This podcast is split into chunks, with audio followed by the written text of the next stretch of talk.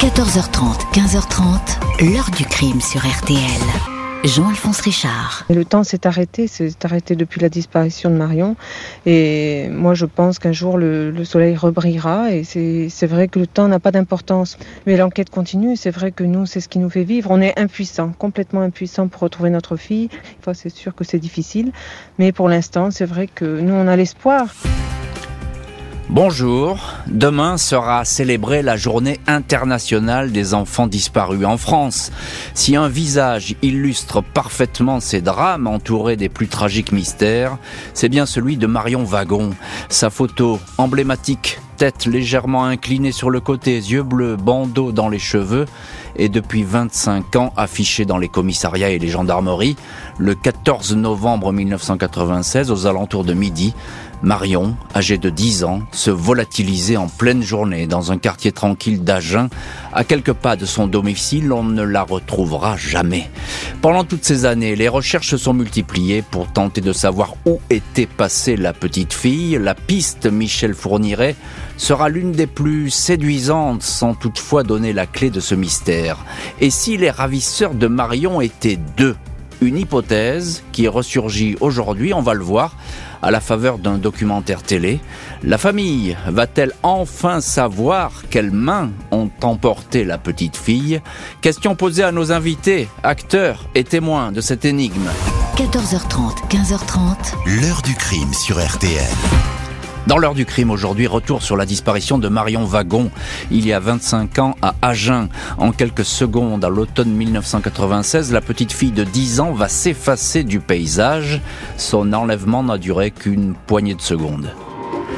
Il est 11h55 ce jeudi 14 novembre 1996 quand la sonnerie de l'école Sambel, rue Marceau à Agen, retentit dans les couloirs. C'est la pause de midi Marion Wagon, très bonne élève de CM2, a rendu dans la matinée une dictée sans faute. L'écolière enfile son manteau noir et son écharpe rouge, elle porte des collants rouge et noir, des boots beige. Son institutrice, Hélène Piguet, la voit s'éloigner au milieu des autres élèves. Marion se retrouve dans la rue Marceau, passe devant son ancienne école maternelle où elle dit bonjour à son ancienne maîtresse, puis s'arrête dans le jardin voisin pour s'amuser sur un toboggan en plastique.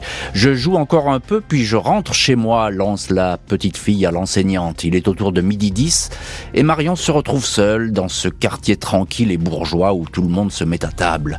Elle n'a pas vu le temps tourner. On l'attend chez elle pour le déjeuner. Elle emprunte la rue Barsalou-Fromanti, moins de 400 mètres de marche jusqu'à l'immeuble de ses parents, l'HLM du pont de la Garde.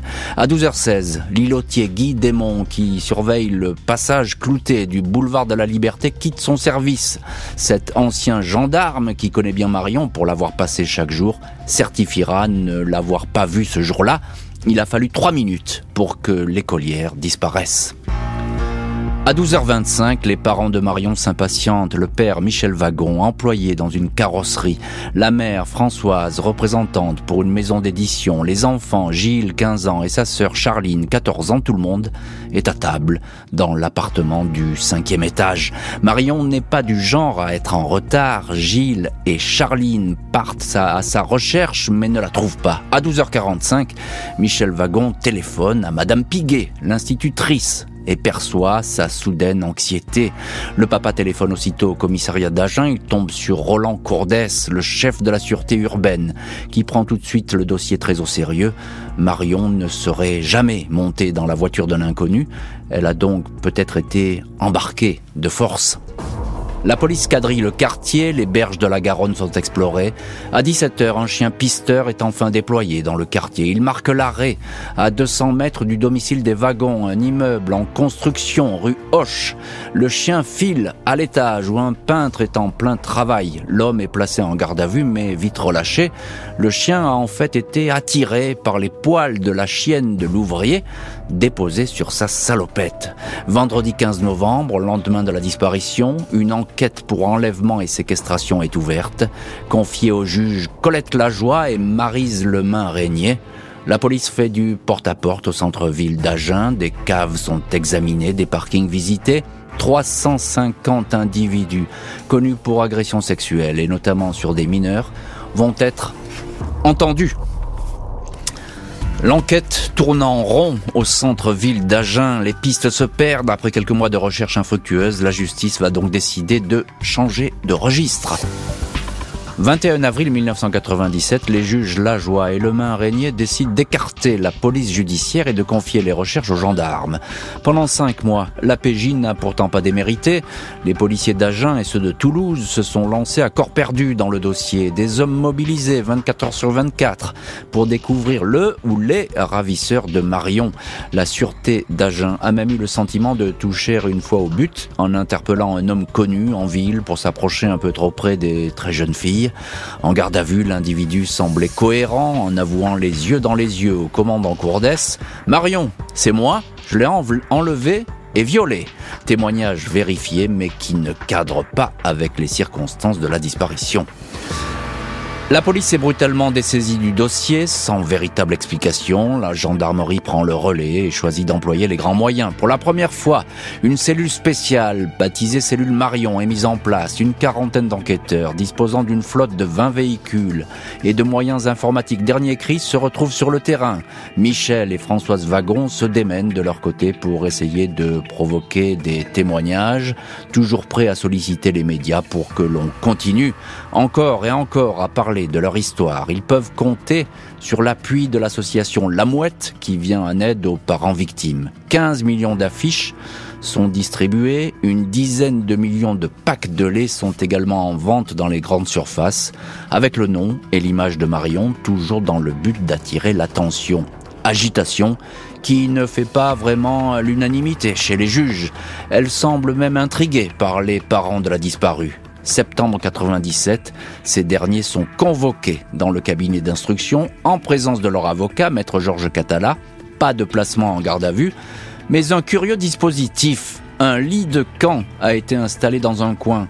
Il est question de soumettre Françoise Wagon à une séance d'hypnose afin qu'elle révèle certains éléments qu'elle aurait peut-être oublié de rapporter. L'avocat refuse. Il n'y aura pas de séance d'hypnose. 21 mai 1997, le canal latéral de la Garonne est vidé, 14 km mis à sec entre Bruches et Agen, pas de traces de Marion. Juillet 97, les gendarmes se déplacent à Fort-de-France, en Martinique.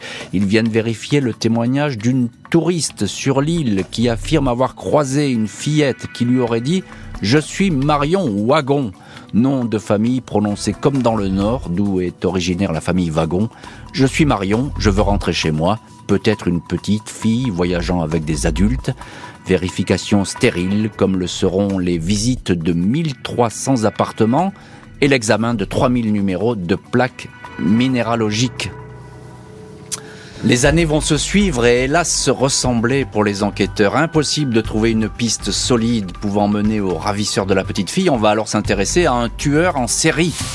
5 juillet 2004, la direction centrale de la police judiciaire demande un inventaire des homicides et des disparitions non élucidées dans le but de voir si le tueur en série Michel Fourniret pourrait être impliqué dans certains dossiers. À l'époque, ce dernier est détenu en Belgique et va bientôt être livré aux autorités françaises. Le garde des Sceaux a préconisé de regrouper toutes les affaires concernant Fourniret dans un même tribunal. 30 dossiers se retrouvent ainsi sur la table, parmi lesquels celui de Marion Wagon. A priori, L'emploi du temps du criminel est incompatible avec le rapt de Marion, même si au fil des années on va s'apercevoir que le personnage a pu se forger d'ingénieux alibis pouvant l'éloigner de tel ou tel enlèvement. Fourniret avait ainsi été exclu à tort du dossier Estelle Mouzin. L'ADN a établi qu'Estelle a séjourné dans la maison du tueur en série dans les Ardennes.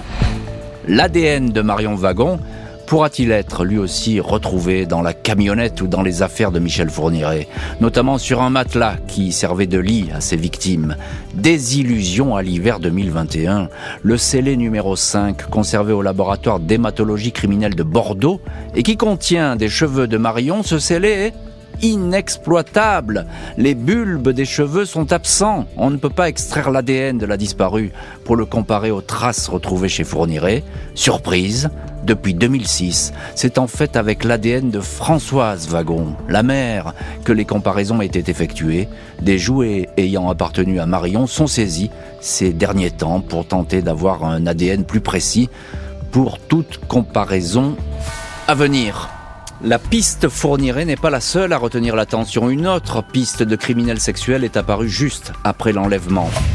Début décembre 96, soit moins de deux mois après l'enlèvement de Marion, la police recueille un témoignage quelque peu troublant. Le président d'un club de Sibi, un réseau radio partagé alors par les camionneurs et chauffeurs-livreurs, dit avoir capté le message d'un homme recherchant une route discrète pour se rendre à Agen, identifié sous le nom de Gilbert B.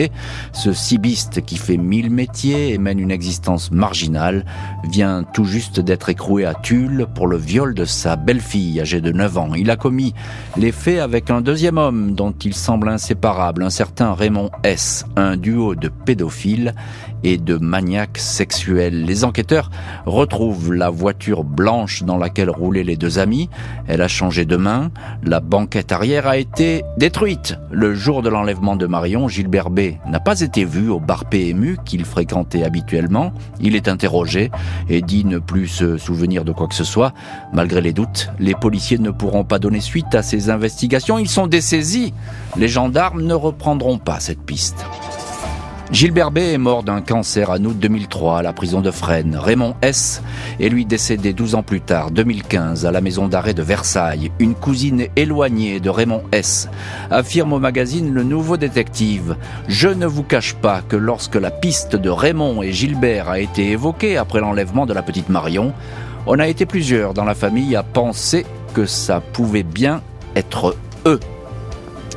On ne sait pas si une suite pourra être donnée à la piste Gilbert B et Raymond S. 25 ans après, un point d'interrogation est toujours posé sur la disparition de la fillette. 25 ans après la disparition, la famille de Marion Wagon espère toujours qu'un jour prochain, un indice permettra de retrouver le corps de la fillette. Les carrières de pierre de la région, qui étaient aussi un lieu où venaient traîner les suspects décédés, Gilbert B et Raymond S, ont été explorées à plusieurs reprises sans résultat, périmètre trop vaste pour en connaître les moindres recoins, à moins que le corps de Marion ait été déposé dans le béton de l'un des nombreux chantiers d'immeubles en construction au centre-ville d'Agen à l'époque. La possibilité de retrouver la petite fille vivante, thèse parfois avancée par des médiums, des radiesthésistes, est aujourd'hui plus que ténue. Avec les années, le cas Marion Wagon est devenu emblématique, un visage représentant à lui tout seul tous les enfants disparus et jamais retrouvés.